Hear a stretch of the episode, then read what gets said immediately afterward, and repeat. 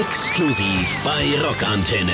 Rasend Herz. Der Podcast mit Basti und Specki von In Extremo. Sehr verehrte Damen und Herren, herzlich willkommen zu unserer dritten Ausgabe des offiziellen In Extremo Podcasts. Rasend Herz. Äh, und das ist eine ganz besondere Sendung, weil wir heute uns eigentlich richtig gehen lassen können weil wir bei Basti im Café sind, im kleinen Sonntag in Berlin-Friedrichshain. Guten Tag, liebe Hörer. Äh, wir sind heute hier im kleinen Sonntag, genau. Wir sind ein bisschen umgezogen und haben es uns ein bisschen äh, gemütlich gemacht. Gegenüber sitzt der Florian, der Specki, mir gegenüber. Und wir wollen heute ein bisschen erzählen, wie groß dein Kühlschrank im Café ist. Wie groß der Kühlschrank im Café ist. wir werden heute ein bisschen erzählen über die Lorelei. Haben wir uns einfach gedacht. Richtig. Äh, mit allen Geschichten, die da zugehören und äh, da befinden wir uns im Jahre 2015 und darüber wollen wir ein bisschen erzählen. Und aber erstmal, wie ist es dir ergangen, Speggy, seit der letzten Sendung? Mir ist es sehr gut ergangen. Äh, wir hatten ja äh, nochmal einen richtigen Wintereinbruch seitdem. Oh ja. Ende Februar und äh, ich habe die Natur sehr genossen, habe ab und zu mal mein Schiffchen frei klopfen müssen, weil natürlich sehr viel Eis war. Ich habe sehr viel äh, Berliner Bürger äh, beobachten können, wie sie äh, sich mit dem unendlichen Eis rumgeschlagen haben, Schlittschuhlaufend, Fahrradfahrend und auch mit Kinderwagen ja. auf der Eisfläche. Es ist zum Glück nichts passiert. Jetzt ist das Eis weg, das Eis ist somit gebrochen und äh, wir sind bester Dinge, dass endlich der Frühling dann auch kommen kann, wenn man auch sagen muss, wir sind ja erst hier jetzt am 5. März äh, und immerhin ist noch Winter, also aber die Frühlingsgefühle sind definitiv da. Ja, wir hatten ja das Glück, eine kleine Bootsfahrt mit dir zu machen. Äh, da war ganz schön kalt auf jeden Fall. Ja. Jetzt ist ein bisschen, jetzt ist eigentlich ja heute wieder ein bisschen kühler geworden. Und aber wir sind guter Dinge und ihr wisst ja Bescheid. Äh, am ersten Freitag des Monats ist immer rasend Herzzeit bei Rockantenne mit der Radioshow und mit dem Podcast. Richtig. Heute ja. aus dem kleinen Sonntag. Genau. Und äh, wir wollten, wie gesagt, ein bisschen erzählen über unsere Show damals zum 20-Jährigen äh, auf der Lorelei. Und ja, da gab es einige schöne Momente, muss man mal sagen. Ja, sehr viele. Also äh, die, dieses Wochenende war gespickt von schönen Momenten. Absolut. Würde ich schon fast sagen. Und so einen runden Geburtstag muss man natürlich auch dementsprechend feiern, aber auch vorbereiten. Ja, und äh, das haben wir, haben wir natürlich gemacht. Wir waren dann, ähm, das Konzert von der Lorelei war ja im September 2015, wenn ich mich recht entsinne, ja, am äh, Anfang September. Und da haben wir natürlich äh, den ganzen Sommer über geprobt und wir haben uns so ein bisschen den Kopf gemacht, wie gestalten wir es irgendwie inhaltlich, weil wir ja wussten, wir spielen an zwei Tagen, beziehungsweise sogar an drei Tagen, ja. weil man darf nicht unterschlagen, dass wir am Donnerstag, genau, am Donnerstag äh, haben wir ein äh, Akustikkonzert auf einem Schiff gegeben, auf der MS Rheinenergie, mhm, wenn genau. ich mich recht entsinne. Äh, da können, wir auch noch ein bisschen erzählen, aber wir haben uns dann irgendwann ähm, erstmal Kopf gemacht, wie wir die Konzerte gestalten. Und da sind wir auf die Idee gekommen, dass wir am Freitag eher ältere Songs spielen und am Samstag dann etwas neuere aus der neuen ja. Zeit. Wir haben es eigentlich mehr oder weniger so ein bisschen gesplittet. Die ersten zehn Jahre der Sagen um Wobenen Band in Extremo äh, mit den Alben angefangen von Weg die Toten über äh, verehrt und angespielt. Verehrt und angespielt. Sünder ohne Zügel. Ja. Rasend Herz. Äh, was war denn da noch? Sängerkrieg war das? Sieben. Wir haben sieben, richtig. Ja, aus all den Platten. Die Sängerkrieg war schon raus. Wir waren also 2015 hatten wir, glaube ich, elf Platten draußen schon. Richtig. Ohne DVDs jetzt. Genau. Und die DVDs hatten wir ja auch noch, aber wir hatten äh, elf Platten draußen und mussten sozusagen aus diesen Platten insgesamt aus den ganzen Songs zwei Setlisten basteln. Eine also für den Freitag mit den alten Songs ja. und eine für den Samstag mit den zweiten zehn Jahren der ja, Bandgeschichte. Genau. Und es war natürlich nicht einfach, äh, wenn es auch sehr lustig war, weil wir natürlich zusammengesessen haben im Proberaum und äh, ich glaube, ihr auch teilweise die ganz, ganz alten Alben, äh, also teilweise noch aus den 90er Jahren sogar, ja. äh, auch mal wieder gehört habt, weil, also man muss ja auch dazu sagen, man hört ja nicht ständig seine eigene Musik oder hast du dir schon mal in der letzten Zeit ein In Extremo-Album einfach so zum Duschen aufgelegt? Äh, eher nicht nicht, eher nicht. Da äh, kannst du dir natürlich vorstellen, eher nicht. Ähm, aber ich höre natürlich ab und zu auch mal einen Neximo-Song. Na klar. Aber äh, hast du recht, war natürlich so ein bisschen ähm, ja lustig, einfach wieder die alten Platten zu hören weil sie natürlich vielleicht vom Sound auch jetzt nicht so äh, ganz zu dolle klingen und aber einfach auch die alten Songs zu hören. Sie passen aber in die Zeit natürlich. Also, absolut, absolut, ja, ja. Das ist ja das Schöne, dass man auch immer sieht bei so einer Band, die dann 20 Jahre bis dato schon existiert hat, äh, wie sich natürlich auch die Qualität verbessert und auch das Songwriting verbessert, die Produktionsweise verbessert und so weiter. Ja. Also das war ganz lustig. Ich weiß noch, dass es ein lustiger und ähm, sehr feuchtfröhlicher Abend im damaligen Proberaum war, um irgendwie erstmal so ein kleines bisschen festzuzurren, ja. welche Songs denn eigentlich in diese beiden Setlisten kommen könnten. Und wie gesagt, das Hören der ganz alten Alben war natürlich ein großes Hallo für alle. Und oh, kannst du dich noch erinnern, als wir damals im Studio und dann ist der Dudelsack und hier und dann, ja genau. Und das war also ganz gut, um einfach mal wieder so ein bisschen auch die äh, Vergangenheit Revue passieren zu lassen. Ähm, ja, mit dazugehörigen Geschichten vor allen Dingen auch, ne? Fallen einem ja dann wirklich ein, Backstage-Geschichten oder wie auch immer, oder wie die Songs damals entstanden sind. Also hat man immer eine schöne Zeitreise. Auf jeden Fall sind uns dann die Setlisten äh, irgendwann mal locker flockig von der Hand gegangen. Also ich glaube, wir hatten pro Setliste 30 Songs zur Auswahl. Ja. Also sprich, äh, 60 Songs waren so irgendwie in der, in der Mache oder. Für die beiden Rockshows. Für die beiden Rockshows. Von der, von der Akustik-Show reden wir noch ja nicht. Genau. äh, und dann haben wir äh, davon eine Auswahl gemacht. Man spielt ja so ungefähr, also wir sind ja eine Band, die wirklich länger spielen, auch immer zwei Stunden ist für uns normal. Ja. Und, Zum äh, 20-Jährigen auch gerne mal länger. Sowieso länger, obwohl wir da durften wir auch nicht wirklich so länger. Ne? Auf der Lorelei gab's irgendwie, gab's so ein bisschen. Da na, war, glaube ich, ein Lärm. Curfew, den mussten wir auch einhalten, aber wir haben auch äh, mit unseren vielen Bands, die vor uns gespielt haben, natürlich alles sehr äh, minutiös durchgeteilt ja. und so. Wir waren Punkt 11, äh, Punkt 23 Uhr waren wir praktisch im Bett. Im Bett. Lagen wir im Bett.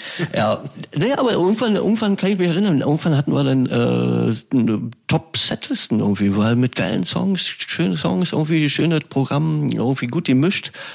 Und dann ging es eigentlich los. Ne? Dann haben wir geprobt, dann haben wir Proben gemacht bei der Firma Blackbox Music, unsere Firma, mit der wir immer live fahren, unsere Produktionsfirma, die also sozusagen die Boxen und die PE stellt und so weiter und so fort.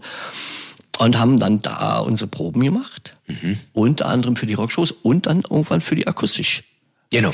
Variante. Da musste man natürlich auch nochmal so ungefähr 20 Songs vorbereiten, mhm. die wir dann an dem Abend äh, davor, vor dem eigentlichen Spektakel äh, auf unserem Schiff der Rheinenergie gespielt haben. Äh, das war eigentlich der Anreisetag für unser äh, Jubiläumsfestival 20 wahre Jahre in Extremo ja. äh, und haben dann auf dem Schiff ungefähr, ja, auch so zwei Stunden lang einige in Extremo Gassenhauer und ja, nicht wegzudenkende äh, Meilensteine der Bandgeschichte in einer akustischen Version gespielt. Absolut richtig, schön gesagt, hast du das. Äh, und wir haben meiner Meinung nach auch aufgezeichnet und konnten aber leider das Recording dann nicht verwenden, weil äh, von einem gewissen Herrn die Zwischenrufe so schrecklich waren. Die waren auch so äh, nicht im Timing und äh, nur irgendwelche dummen, muss man leider sagen, dummen Zwischenrufe, dass wir leider dieses Recording nicht verwenden konnten. Sehr schade eigentlich, ähm, weil wir natürlich Akustik äh, lieben und äh, auch, eigentlich auch immer Spaß macht. Naja, äh, aber ich kann mich erinnern, wie sind wir denn eigentlich, oder ich kann mich eigentlich nicht mehr erinnern, wie sind wir denn auf die Bands gekommen. Wir haben so eine Riesenliste gemacht, ne? Ja. Und dann wurde natürlich, muss man sich natürlich vorstellen, man muss natürlich so, so ein Festival, und gerade auch auf der Lorelei, also ja, da kommen ja jetzt nicht nur 200 Leute oder so, da waren insgesamt ja, es war zweimal ausverkauft und wir durften jemal, jeweils 13.000 Leute auf den Platz so. lassen. Ja, ja. Gab es natürlich auch viele Fans, die gleich an beiden Abenden da waren. Aber ja, wir hatten so nicht, ja, so nicht ganz 30.000 Leute dann praktisch ja. äh, bei den zwei Shows. Und das war natürlich auch für uns ein, ja, Meilenstein, muss man auch sagen. Na, voll, voll. Sein 20-Jähriges vor so einem gigantischen Publikum in so einer wahnsinnigen Kulisse feiern zu dürfen. Äh, der Startschuss mit einer Schifffahrt am Donnerstag. Irre. Äh, das war dann natürlich schon für uns auch eine, ein ganz besonderes Erlebnis. Äh, werden wir nicht vergessen und sind nach wie vor sehr dankbar. Ja. Äh, hatten wir dann, auf jeden Fall hatten wir dann irgendwie, haben wir dann die Konzerte eigentlich geplant gehabt, aber es ging ja dann natürlich dann noch daran, die Band zu finden. Ne? Richtig. Deswegen ja, und dann haben wir, glaube ich, auch eine Liste gemacht. Jeder durfte so ein bisschen seine, seine Wünsche vortragen. Ja, und dann müsst ihr euch vorstellen, ist natürlich so ein, wie gesagt, ein großes Festival, muss natürlich irgendwie wurde irgendwie zwei Jahre vorher geplant oder so. Ne? Ja. Wir haben da ziemlich lang dran gesessen. Die Bands müssen dann angefragt werden. Äh, Händler haben wir dann irgendwie versucht zu bekommen, die dann auch, wir hatten so einen Mittelaltermarkt aufgebaut, äh, wo ein bisschen Spektakel war, aber natürlich auch so ähm, Fladenbäcker und sowas, alles muss ja, gehört ja dazu. Und äh, das haben wir dann alles äh, sehr früh, zwei Jahre vorher, glaube ich, organisiert. Und man muss äh, dazu, wenn wir schon dabei sind, wir wurden begleitet vom WDR. Ja. Und war eigentlich auch interessant, weil wir sonst ja nicht so Presse oder Journalisten so in unseren privaten Bereich lassen, aber da waren wir irgendwie relativ großzügig und haben die eigentlich relativ nah an uns rangelassen, Ja. finde ich, oder? Ja, ja, auf jeden Fall. Wir hatten also auch die unfassbare Möglichkeit, äh, einen WDR Rockpalast zu bekommen. Ähm, das macht einen natürlich wahnsinnig stolz, als Rockmusiker dieser ja, kultigen und, und wahnsinnigen äh, Rock'n'Roll-Fernsehshow beiwohnen zu dürfen.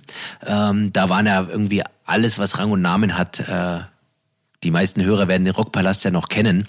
Äh, er ist ein bisschen in den Hintergrund gerückt, aber es war in den 70er, 80er, 90er und 2000er Jahren. Also jede Band, die man im Plattenschrank zu Hause hat, äh, hat da auch gespielt, kann man fast sagen. Absolut, absolut. Also ich kann mich erinnern, es ist wirklich irre. Es muss irgendwie 1983 oder so gewesen sein. Ich kann mich richtig erinnern, wie U2 gesehen habe und Stray Cats gesehen habe.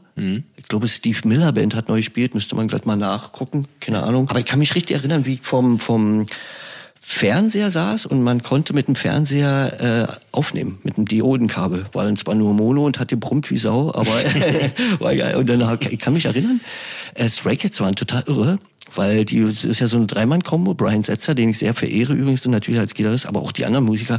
Und der, der Kontrabassist irgendwie total irre, da hat äh, Pirouetten mit seinem Kontrabass gedreht und so weiter, total abgefahren. Und der, der Schlagzeuger mit so einem Minimalset nur, nur Ja. eigentlich Bassdrum, Hi-Hat, Snare und eben Becken vielleicht, wenn es überhaupt hochkommt.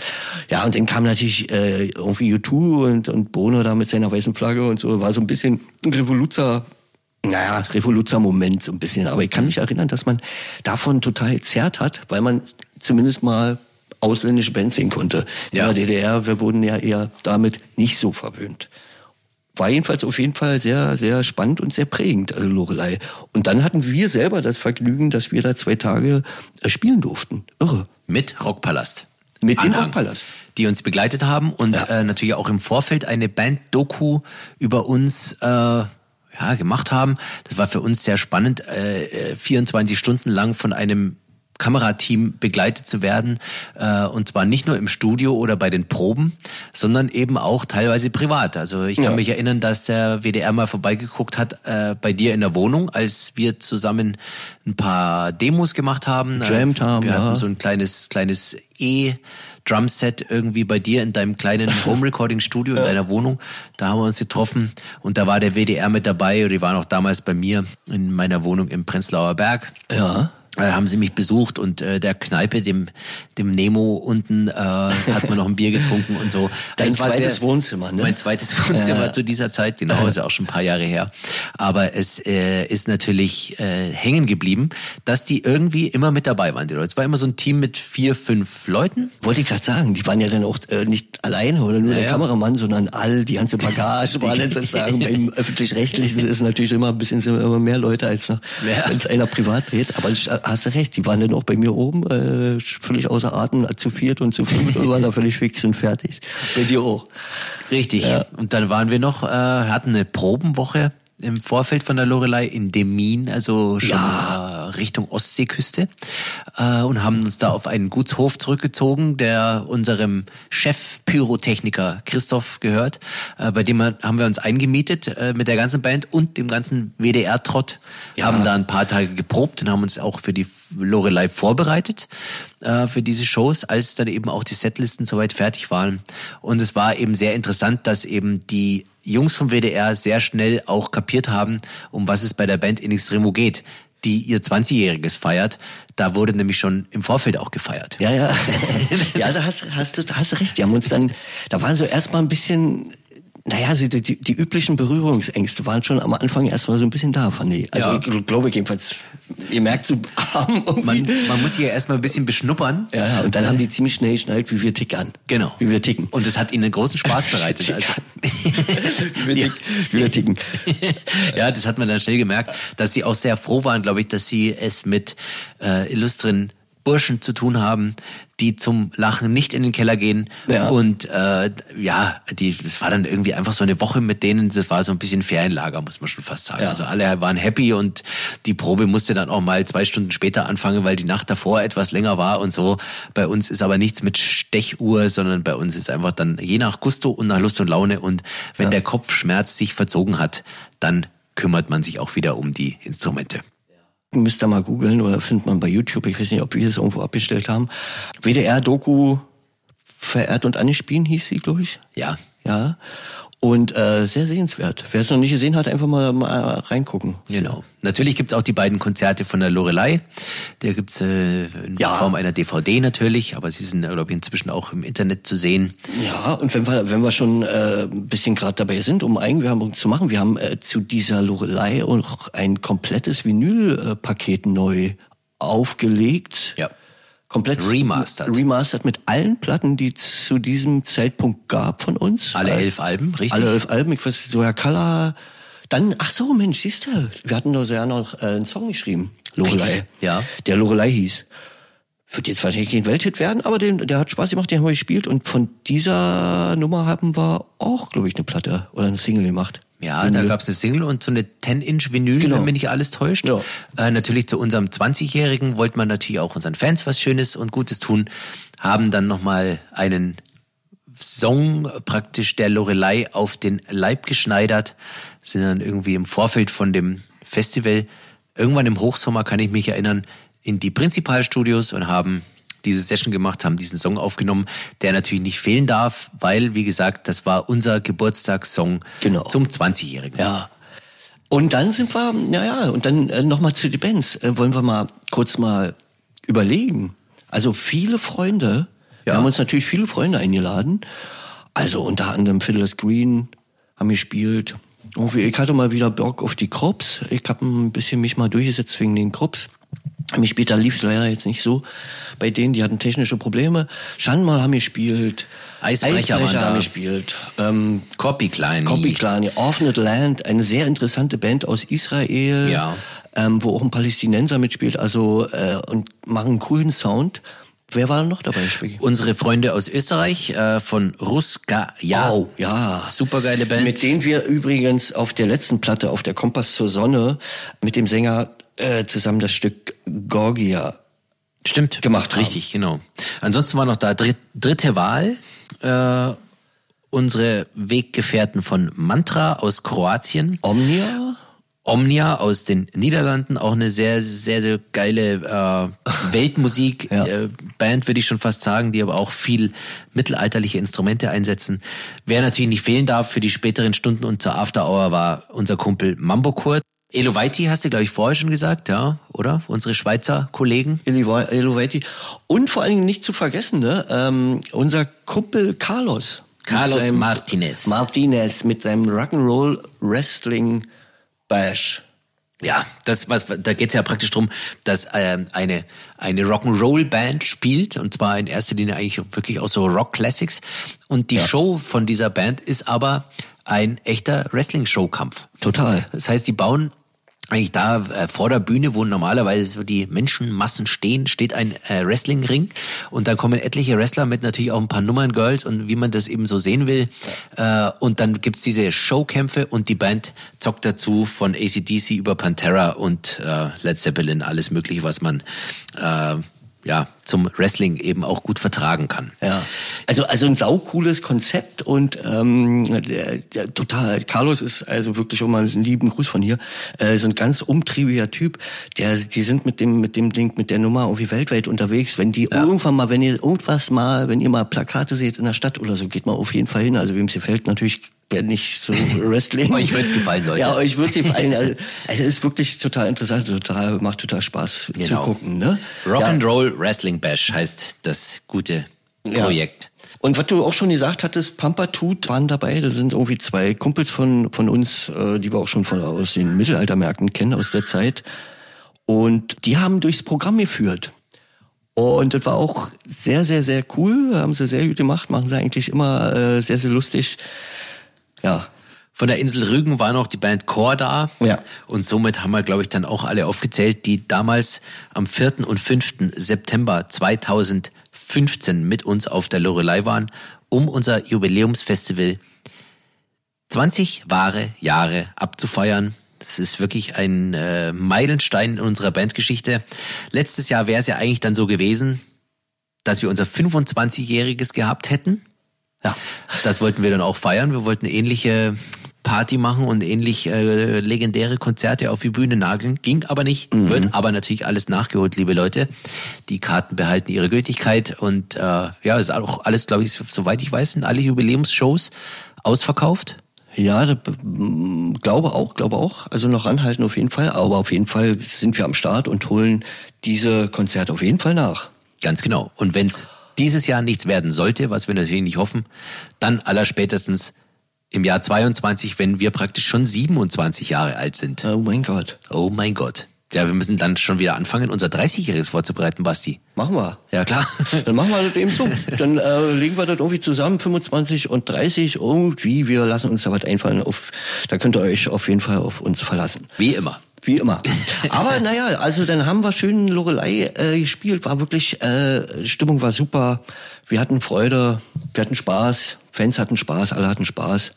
Oder? Ja. Und dann sind wir haben wir genau, haben wir vorbereitet, äh, Quid pro Quo.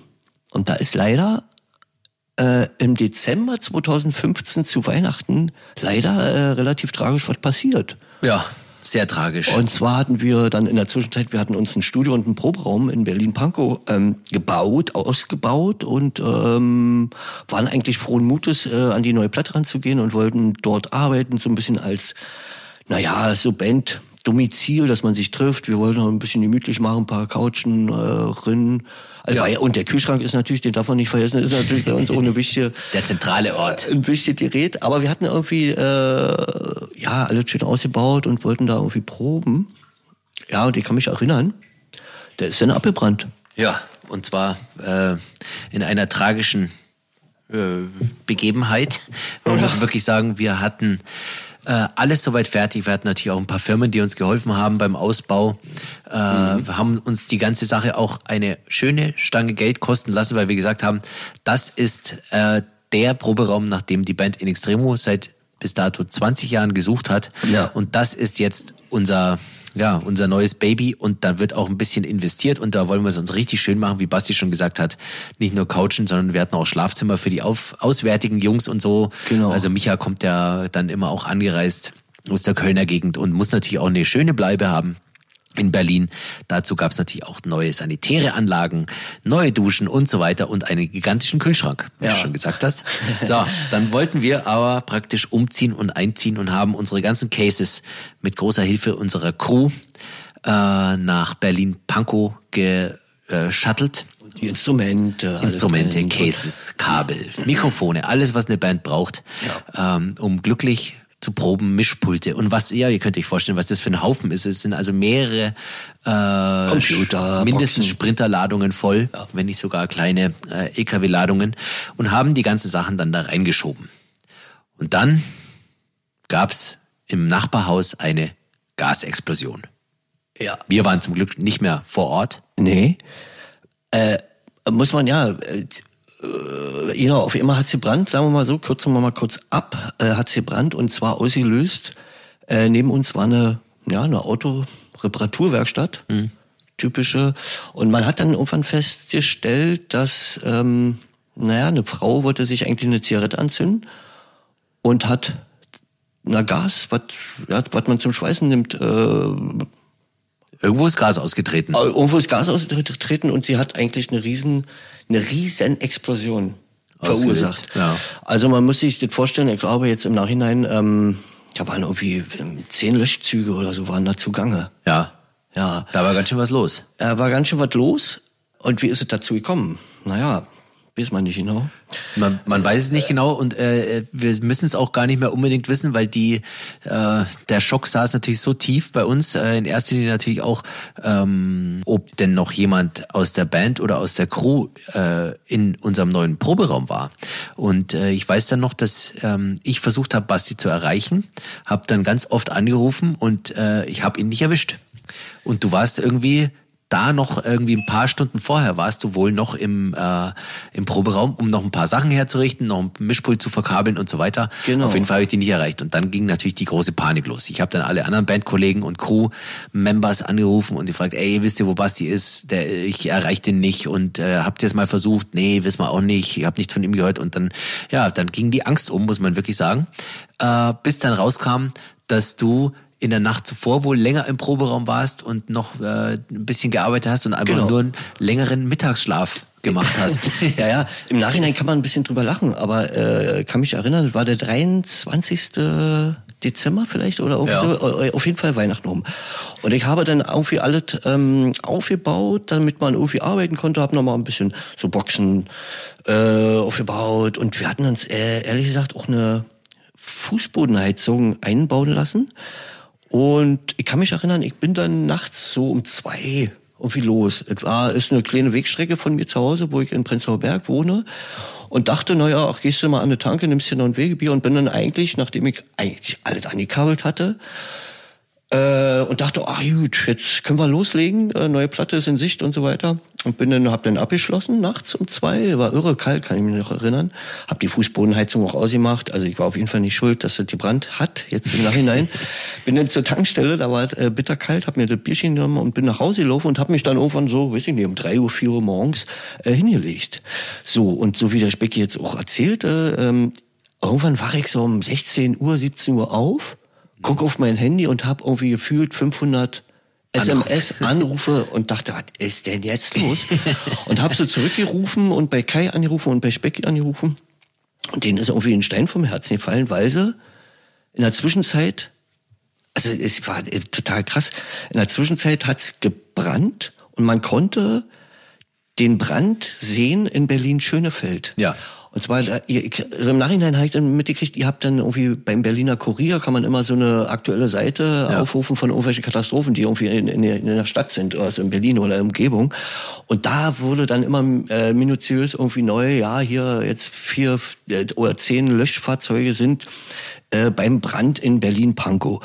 Und ich habe äh, erstmal Kai angerufen, oder wie auch äh, immer, oder, oder dich angerufen oder Emma dann angerufen, meine Freundin. Und habe gesagt, was ist los, was ist los und so. Und dann habt ihr mir das erklärt, ja, mhm. dass da irgendwie brennt und sie da, ihr dachtet, dass ich da drin liege und vielleicht verbrenne. Ja eigentlich hat man dich schon so. leicht abgeschrieben gehabt, muss ja, ich ganz ehrlich sagen. Weil schon Gitarristen angerufen. An. genau, dann schon mit anderen Leuten telefoniert. Ja, ja. Nein, natürlich nicht. Aber nee, äh, das war einfach zu lang. Also wie, wenn man mal jemanden zwei Stunden nicht erreicht, dann macht man sich vielleicht noch nicht so eine ganz große Platte. Aber nach zehn Stunden oder elf Stunden wirklich Dauerterror auf deinem Handy und einfach nicht, äh, nicht durchkommen und niemanden erreichen, ähm, da hat man dann schon wirklich... Äh, ja, ja, verständlich, verständlich. Da war es dann schon äh, bitter. Ähm, auf jeden Fall war es so, du bist zum Glück nicht verbrannt. ja. Das ist sehr schön. Wir jetzt kann man auch drüber hier. lachen. Ja, jetzt sitzen wir uns gegenüber. Schön. Jetzt, jetzt können wir ein bisschen drüber lachen. Äh, aber natürlich war das äh, für uns ein unglaublicher Schock und wie Basti schon gesagt hat, äh, die Berliner Tageszeitungen waren voll, weil das war wirklich ein wirklicher Großbrand. Also es war jetzt nicht so, dass da irgendwie so ein bisschen hier was ein bisschen abfackelt, sondern da war praktisch dieses ganze Industriegebiet dann auch betroffen. Äh, und eine, eine Wolke äh, wurde äh, da abgefilmt bzw. fotografiert. Wahnsinn. Ich weiß gar nicht von welchem Gebäude, aber da war praktisch wirklich, da hast du dir gedacht, jetzt Wahnsinn. ganz Pankow muss da brennen. Ich kann mich erinnern, ich bin dann äh, am Nachmittag, ich war ja dann wach, ne, und habe mich, hab mich ganz kurz geduscht, habe gesagt, Kai, komm jetzt hin. Ich glaube, Kai war da oder sein Bruder war da, weiß ich jetzt nicht genau, weil der Bruder von Kai hatte nebenan auch eine Werkstatt war sozusagen unser Nachbar und äh, dann bin ich hin vor, äh, war vor Ort und da, das kann man sich nicht vorstellen. Die hatten natürlich dann auch Autos zu stehen. Also teilweise auch, da war, ich weiß nicht, ob da ein Maybach stand oder so, aber auch äh, teure Autos, aber auch natürlich auch billige Autos, sage ich, preiswerte Autos, die waren alle abgebrannt. Mhm. Und die Feuerwehr hatte in der Zwischenzeit äh, mit dem Löschschaum auch, sind natürlich bei uns beigegangen und hatten auch wieder, also, und wir hatten Glück, Dudelsäcke und so waren dann noch, ähm, waren noch intakt oder waren bei Marco oder bei Boris zu Hause, deswegen war das nicht, ähm, waren die nicht betroffen. Aber das ganze Equipment war alles voller Losch, Löschschaum. Ja. Auch ich konnte noch ein paar Gitarren retten. Stimmt, Boris war auch noch da vor Ort. Ähm, und wir hatten das Glück, dass wir man muss sich vorstellen, es war so ein, wie so ein Flachbau und die, der, das Dach, das hing schon durch von dem Löschwasser und äh, natürlich völlig verkokelt alles und hier hoch. Und der Löschschaum war so fast kniehoch in allen Gebäuden drinne. Ja. Und dann bin ich mit Boris noch drin, dann haben wir, glaube ich, noch den äh, Elektrodrum, das ist so ein E-Drum, Ja. sagt man dazu. Das haben wir dann gerettet, das konnten wir noch retten und ein paar Gitarren und manches war schon verkokelt und verschmort und hast du nicht gesehen. Ja. Wir hatten noch so ein bisschen Glück in der, in der großen Tragik, äh, dass wir natürlich jetzt ähm, dann kein Pro-Raum mehr hatten. Aber wir hatten äh, eigentlich Glück, dass es sozusagen, ich bin nicht draufgegangen oder ist keiner draufgegangen Ja. oder überhaupt ist keiner draufgegangen oder äh, verletzt worden oder wie auch immer. Aber die Autos, was ich nochmal sagen wollte, die Autos, ich bin in den Ruf und habe mir das angeguckt, die Autos, die waren alle, das waren, äh, da, da war nur noch ein Stahl, äh, ja, Stahl, Karosserie. Karosserie übrig. Das Ja. muss also so eine Hitze auch gewesen sein, was die ja aus, ausgelöst hat. Ne? Und, Ja. Naja, und äh, was ich noch sagen wollte, ist, der, äh, wir hatten Glück, Boris und Icke, wir haben dann gefragt, einen Feuerwehrmann, äh, ob wir da noch mal rein können. Äh, in, in, in den Raum oder in die Räume von uns und äh, irgendwie versuchen können, alles zu retten. Und, und die Decke war aber kurz vorm Einsch Einbrechen, ne? Mhm. vorm Einstürzen. Und äh, wir hatten Glück, dass der äh, war Fan von In Extremo. Der Feuerwehrmann, der hat dann gesagt, na, ey, also eigentlich darf ich euch nicht reinlassen, aber ihr geht mal schnell rein und ich passe jetzt hier nochmal auf und sage euch sofort Bescheid, wenn die Decke irgendwie sich bewegt oder so, dann müsst ihr irgendwie sofort rauskommen. Mhm. Okay. Und dann sind wir da noch hin und dann haben wir noch so ein bisschen, äh, wie gesagt, ein bisschen Teile vom Drum äh, gerettet und ich weiß nicht, ob ich noch Boxen retten konnte oder irgendwie so. Den Rechner konnte, den konnten wir noch retten. Der war im Nachhinein auch nicht mehr zu gebrauchen und irgendwie so und ah, naja. Wo war- wir eigentlich dann bei der nächsten Geschichte wären, Ja. nachdem der Rechner in dem Brand äh, verreckt ist, kann man schon so sagen. Ja. Äh, da war nämlich unsere Vorproduktion drauf. Ja. Von neuen Songideen und von Demos, Ja. die dann auf das nächste Album hätten kommen sollen, die Mhm. auch gekommen sind. Aber das Zeug ist, wie gesagt, bei dem Brand alles äh, kaputt gegangen. Die Festplatte war nicht mehr zu retten. Somit war die Vorproduktion weg. Und was macht eine äh, tatenkräftige Band wie In, In Extremo? Extremo? Sie gehen ins Studio. Ja. Und da haben wir uns dann nämlich zehn Tage später nach dem Brand ungefähr getroffen. Das stimmt. Das war also praktisch Anfang Januar 2016 dann. Ja. Äh, wir wollten eigentlich erst im März oder April oder so, glaube ich, ins Studio gehen und noch in Berlin in unserem neuen Proberaum, den es ja jetzt nicht mehr gab. Schaffe, schaffe, Äh, schaffe, machen. schaffe, noch ein paar Demos machen, noch ein paar Vorproduktionen. Ähm, nachdem aber nichts mehr übrig war von unserem Berliner Domizil, hat's geheißen, Ärmel hoch, ab ins Münsterland in die Prinzipalstudios zu unseren Produzenten Vincent Sorg und Jörg Umbreit, Ja. um praktisch quid pro quo auf den Weg zu bringen und anzufangen, das neue Album aufzunehmen. Also es war nicht alles weg, hat ja natürlich irgendwie auch Backups gezogen, aber du hast schon recht, war noch, wir waren in so einer Phase, wo wir so gesammelt hatten und uns treffen wollten und so weiter und so weiter. Also so halbfertige Baustellen, sage ich jetzt mal so. Und ein paar Sachen hatten wir aber äh, auch schon im Kopf, ähm, die wir aber jetzt noch nicht als Band gespielt hatten. Aber du hast recht, wir sind eigentlich mit so einer sehr heißen Nadel ins Studio gegangen und haben, ähm, ich weiß nicht, wir sind vielleicht mit vier oder fünf Songs vielleicht hin, wenn es hochkommt. Ja. Das weiß ich nicht genau. Ja. Und so für eine Platte braucht man ja eigentlich, sagen wir, naja, 16, bei 14 wird schon ein bisschen eng, weil die Plattenfirma will immer Bonustracks haben und so weiter und so fort. Ja, und der eine oder andere fliegt auch noch raus, weil er einfach nicht wird oder nicht so. gut ist oder nicht wird, genau. Also wir hatten wirklich wenig Songs und dafür ist es eigentlich eine sehr, sehr gute Platte geworden, die wir wann äh, veröffentlicht haben? Ich glaube dann im September so 16, oder? 2016? Ja. Nachdem wir äh, die mehrmals im Studio auch verhockt waren, ich weiß ja nicht, ob es da die Zeit war, als dass wir Breaking Bad geguckt hatten. Oh, das weiß ich nicht Könnte mehr. sein, Woran? ne? Wir haben mal immer so monsterlange Nächte Breaking Bad Sessions gemacht, das stimmt. Aber ich weiß gar nicht mehr, war das dann pro quo? Ich meine, das ist noch länger her. War das nicht Kunstraub schon? Schon, wa? Ja, ich Ja. weiß nicht. Ja, Äh, Breaking Bad ist, glaube ich, schon eine sehr alte Serie. Ja, ja, ich weiß, ich weiß, ich weiß aber äh, Bin mir nicht mehr sicher. Wir sind aus anderen Gründen verhockt wahrscheinlich. ja, weil wir die Songs durchgesprochen haben. Ja, immer, ne? genau. Wir mussten nochmal die Musik durchdiskutieren und nochmal über die Texte nochmal ähm, richtig äh, ja, die Köpfe zusammenstecken. Ja, weil wir, wir sind natürlich wirklich eine Band, äh, auch wenn es jetzt heutzutage ein bisschen auch ähm, oft anders gehandhabt wird. Aber wir sind natürlich eine Band, die im Studio mehrere Wochen sich einschließt Ja. Sich nicht, oder versucht, sich nicht ablenken zu lassen von irgendwelchen anderen. Was uns eigentlich auch relativ selten gelingt. Ja, weil das sehr selten gelingt. Aber ähm, haben wir dann gemacht und sind dann ins Studio und so waren eigentlich frohen Mutes, ne? Und so die Quid pro Quo ist, immer noch einer meiner Lieblingsplatten von den Extremo. Ja, ja, die ist, die ist Also- sehr schön geworden, finde ich auch. Und noch dazu eben mit äh, dem, äh, mit der Geschichte dazu.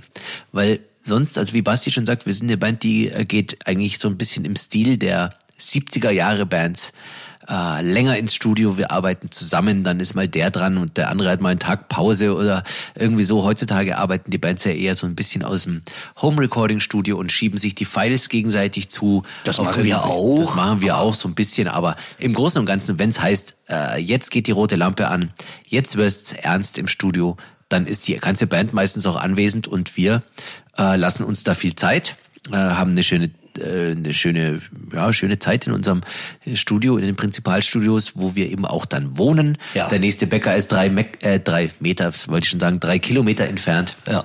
Das heißt, man kommt da eigentlich auch gar nicht so leicht weg. Das ist ein altes Reitergestüt äh, im Münsterland. Im wunderschönen Münsterland, muss man sagen. und man ist man Eigener ist, Schlag Menschen, muss man auch. wa? Ja. Irgendwie Münsterländer sind, Ja. äh, ticken auch äh, ein bisschen wie die Preußen vielleicht, wie wir so und vielleicht auch wie die Bayern, weiß ich nicht nur. Aber äh, ist irgendwie auf jeden Fall eine schöne Gegend und man hat, äh, wir hatten eine schöne Zeit, muss ich wirklich sagen.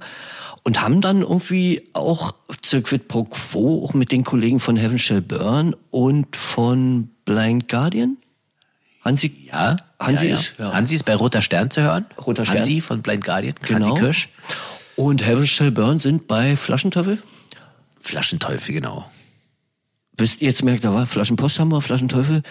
Jetzt merkt er, war das irgendwie, wir müssen mal wieder spielen, damit wir wieder die Songs irgendwie besser gleich abrufen können, habe ich das ja für, Wir hatten, wir hatten noch mehr Gäste, meine ich, bei Quid pro Quo, nämlich auch den Chor bei Black Raven, also bei Ja. Chornivoron. Gianni Varon. Ein russisches Stück. Ja, und zwar ein original russischer Chor, den da unser damaliger Manager Chris äh, uns vermittelt hatte. Und dann haben wir da, da zum Beispiel haben wir die Files so hin und her geschickt und der russische Chorleiter hatte dann da übernommen vor Ort. Waren die direkt aus Moskau, ja, ne? Ja. Na klar. Na Klar, waren die aus Moskau, hast du doch gesagt. Und ähm, die waren äh, ein total cooler Lichtblick für diesen Song. Weil äh, erstens auf der Platte zu hören sind sie irgendwie, äh, also irgendwie ist man gleich so in so eine russische Atmosphäre, wird man so ein bisschen versetzt, wenn der Chor kommt. Und wir hatten Glück, dass wir, als wir in Moskau gespielt hatten, haben die dann live mitgemacht. Kannst du dich erinnern? Na klar. Oder warst du nicht da? ich meine, ich meine, ich war da damit dabei. Im warst dabei? was. Ja, Da- die hatten ja so auch so Säbel. so Kosaken äh, äh, Genau, und, und und. Uniformen und Krummsäbel und so. Genau. Und so ein, äh, die haben auch so einen Tanz aufgeführt bei Ja. unserer Bühne. Es war sehr lustig. Es war so ein richtiges äh, ja, deutsch-russisches äh, Fest. Fest. Ja, so wie früher. ja, war, war, hat, hat Spaß gemacht, muss ich echt sagen. Und, und dann, äh, ja, wer war noch? Ich glaube, das war's aber an Gästen, oder? Ich muss echt überlegen. Ich glaube auch. Wir, muss mal wieder äh, ein bisschen recherchieren und vielleicht die Platte auch mal wieder auflegen. ja. Ähm, aber ich glaube, damit haben wir es. Also Heaven Shall Burn und Blind Guardian und der russische Chor bei Johnny Warren, Black Raven, Schwarzer Rabe. Ja. Und dann kam die Quid pro Quo, die kam dann raus. Ja. Und dann sind wir auf Tour gegangen auch gleich. Dann waren wir auf Tour und dann Ewig war lang alles auch wieder im Trott. Lustig ist eigentlich, dass wir jetzt im Moment den Proberaum gar nicht so wahnsinnig vermissen, oder? Diesen wunderschönen abgebrannten. Ja, naja, ich vermisse ihn schon, weil natürlich hätte man da irgendwie eine schöne Bleibe gehabt und irgendwie so ein, naja, so ein kleines Spielzimmer, wo man, weil er einfach auch so gut liegt, also Ja. oder lag von der Lage. Ja. Berlin-Pankow ist so äh, eigentlich für alle gut erreichbar. Wir wohnen ja ein bisschen ver verstreut und ein paar wohnen am Rand von Berlin. Wäre natürlich gut gewesen. Ey, ein bisschen, ein bisschen äh, bin ich da, werde ich da ein bisschen wehleidig schon. Okay. Aber mein Gott, so ist der Lauf der Dinge, ne? So ist der Lauf der Dinge. Zum Glück ist nichts passiert und äh, wir sind happy und können eigentlich jetzt dann so langsam aber sicher äh, vorausblicken. Jetzt ist ja März. Wir können Ja. eigentlich dann auch nochmal vielleicht ein bisschen erzählen, dass wir natürlich dieses Jahr ein paar Shows planen. Die heißen Endlich Live. Ja. Und wir werden mal wieder die Bühnen entern und ein paar Shows spielen. Wie viel es genau werden, wissen wir noch nicht. Natürlich äh, gibt es schon äh, die Tickets im Vorverkauf. Also ihr könnt auf jeden Fall gleich schon mal kräftig zuschlagen. Äh, und wir freuen uns auf euer dabei sein im Sommer, wenn In Extremo endlich live spielt. Ja, und wie gesagt, die ähm, 25 Jahre Shows, die holen wir sowieso noch nach und ihr könnt euch auf uns verlassen. Wir werden da uns was Schönes einfallen lassen. Richtig. Ne? Basti, wie sieht's aus? Haben wir noch ein paar bisschen Hörermails zum Beispiel oder so? Äh, ja. Ich glaube, es kam wieder mal ein bisschen was. Wir haben eine tolle E-Mail-Adresse Ja, in extremo.rockantenne.de, Genau. äh, wo ihr eure Fragen hinschicken könnt, wenn ihr denn etwas wissen wollt, was wir in dem Podcast nicht von äh, frisch von der Leber weg schon beantworten. Hier kam zum Beispiel eine Frage von der Tanja, die finde ich ganz gut, die Frage. Ah, ja. Ich möchte fragen, wer die Bühnenoutfits herstellt. Mhm. Grüße aus Koblenz, eure Tanja. Und vielen Dank für die tolle Radio Rock Show bei Rockantenne. Also, liebe Tanja, wie läuft es? Basti, sag mal. Also wir haben, liebe Tanja, erstmal vielen Dank für die Frage. Sowieso vielen Dank für die positiven äh, Reaktionen und ja, die schönen Mails, die wir immer bekommen. Wir haben da so ein bisschen mehrere Leute. Äh, die wechseln manchmal auch über die Jahre und äh, jeder hat eigentlich so ein bisschen seinen Lieblingsstylisten.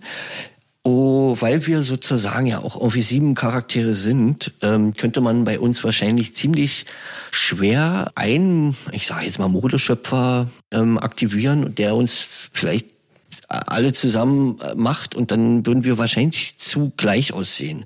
Ist meine Befürchtung. Mal, m- müsste man vielleicht mal ausprobieren, aber ähm, was ich sagen will, ist eigentlich, dass wir jeder so, ja, jeder hat so seinen, seinen Schneider, seine Schneiderin äh, und jeder bringt so ein bisschen äh, seinen eigenen Stil rein.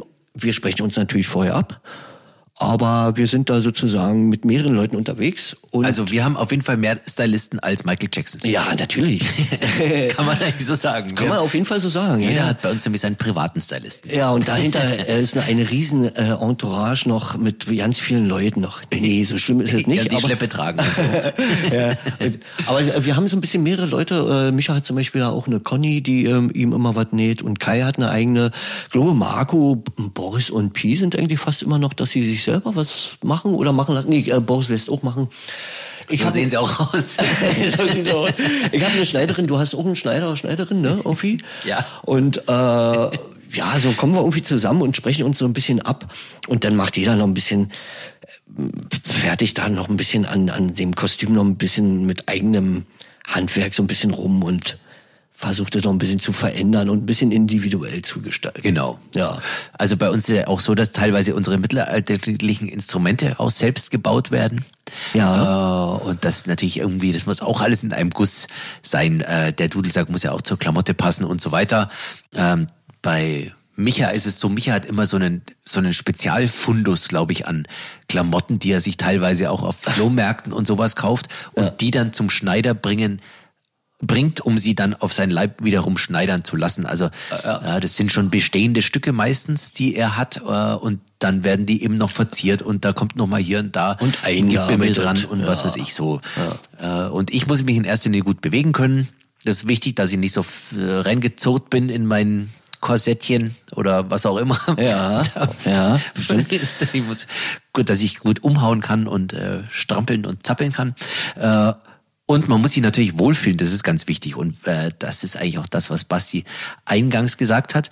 Wenn wir einen Stylisten hätten, der alle ausrüstet, dann könnte es sein, dass der Geschmack des einen etwas mehr getroffen wird und des anderen eher weniger. Ja, Und genau. da jeder muss sich wohlfühlen und muss sagen, ey, das ist meine Klamotte, Ja. so gehe ich auf die Bühne und so gebe ich Gas und so bin ich. Ja. Aber so, so kommen wir dann immer zu unseren Outfits, liebe Tanja. Ich hoffe, wir konnten, oder wir hoffen, dass wir dies, äh, deine Frage schon äh, gut äh, zufriedenstellend beantworten konnten. Ja. Basti, hier kommt eine Frage von dem Roland, dem sogenannten Rock'n'Roll Roland. Ja, ja, Der ja. möchte nämlich wissen, du hast ja vor, vor ein paar Wochen deinen 50. Geburtstag gefeiert. Mm, herrlich. Und hast, herrlich, ja, du. So ist es halt mal. Ja. Ähm, du hast eine überdimensional riesengroße Stahlgitarre bekommen. Du spielst ja schon seit vielen, vielen Jahren Les Paul, Gibson Les Paul und bist ein großer, also wahrscheinlich der größte Gibson Les Paul Fan, den ich kenne. Äh, und da haben wir uns überlegt, dir natürlich auch ein überdimensional großes Modell zu basteln. Was, was passiert mit der Gitarre? Was hast du denn vor? Damit? Äh, also genau, kurz zur Erklärung. Ich habe irgendwie äh, eine riesen Stahlgitarre von meiner Band äh, geschenkt bekommen zu meinem Geburtstag, zu meinem 50. Und die steht momentan noch ähm, hier bei uns im Café, wo wir jetzt gerade ja auch aufzeichnen, äh, den Podcast. Und äh, ich muss mal gucken, die hat wahrscheinlich, bekommt die einen schönen Platz äh, im, Pro, im, im Proberaum. Äh, ich die ist leider hier, wird die, steht die leider ein bisschen doch auch ein bisschen im Weg. Fliegen die Gäste irgendwann wieder drüber? Äh, ja, ja, irgendwann, wenn wir Gäste dann hier empfangen dürfen, dann ist, darf man die wahrscheinlich ja nicht hinstellen, weil die hat natürlich auch so ein bisschen, also die ist aus einem Stück Stahl, müsst ihr euch vorstellen, und ist ungefähr, naja, 2,50 groß hoch. Ja. Zwei Meter, zwei Meter sind vielleicht irgendwie. Und die ist natürlich riesig groß, ist eine Stahlgitarre äh, in Les Paul Form an ähm, so als ja kleine, kleine Verehrung an, an Gibson und habe ich mich sehr natürlich darüber gefreut, weil unser Kumpel Hasso, der gemeinsame Bandkumpel Hasso, hat die äh, aus, ausgesägt mit, mit einer kleinen Laubsäge und hat daran noch gefeilt und hat da noch äh, Sachen äh, zur, als Verzierung noch rauf gemacht und so weiter und so fort. Also ich habe mich auf jeden Fall total gefreut.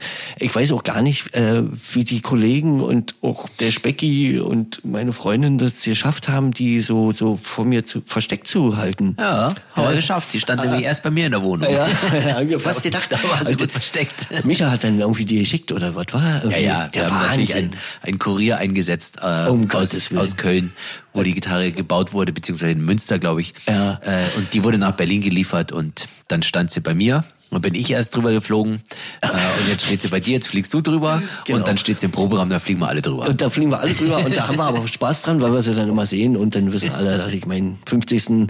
Geburtstag wenigstens erlebt habe mit einer schönen kleinen lustigen Feier und ich habe die Gitarre dann ausgepackt vor allen Leuten und per Zoom haben sich alle gefreut. Äh, jedenfalls ähm, wird die irgendwie einen schönen Platz im Proberaum bekommen. Somit ja. ist die Frage an äh, von Rock'n'Roll Roland. Roland äh, schöne Grüße. Ja, schöne Grüße an Rock'n'Roll Roland aus Berlin. Was hast du noch eine Frage? Äh, warte mal kurz, ich guck mal kurz. Was kam denn alles noch so Schönes hier? Wir ähm, kommen ja langsam auch dem Ende zu, aber ich möchte auf jeden Fall loswerden, ähm, dass wir auf jeden Fall alles daran geben, dass wir live spielen werden in absehbarer Zeit. Aber natürlich können wir keine totale Garantie geben, was nächstes Jahr auch ab stattfinden wird. Wir sind auf jeden Fall bemüht und wir wollen spielen und wir haben Bock. Komme zahlreich, kann ich nur sagen. Komme zahlreich. Wir haben ja auch praktisch noch ein paar neue Songs im Petto von unserem aktuellen Album Kompass zur Sonne, ja. die ja eigentlich noch gar nicht so wirklich aufgeführt wurden. Nee. Wir hatten ja im Jahr 2020 auch nur drei Shows äh, beim Wacken Worldwide, einer Streaming-Show und bei zwei Konzerten in Halle an der Saale. Das war über den Tag der Deutschen Einheit, also Anfang Oktober letzten Jahres. Da hat man natürlich ein bisschen was gespielt von Kompass zur Sonne, von unserem äh, neuen Album, äh, das im Mai 2020 das Licht der Welt erblickte.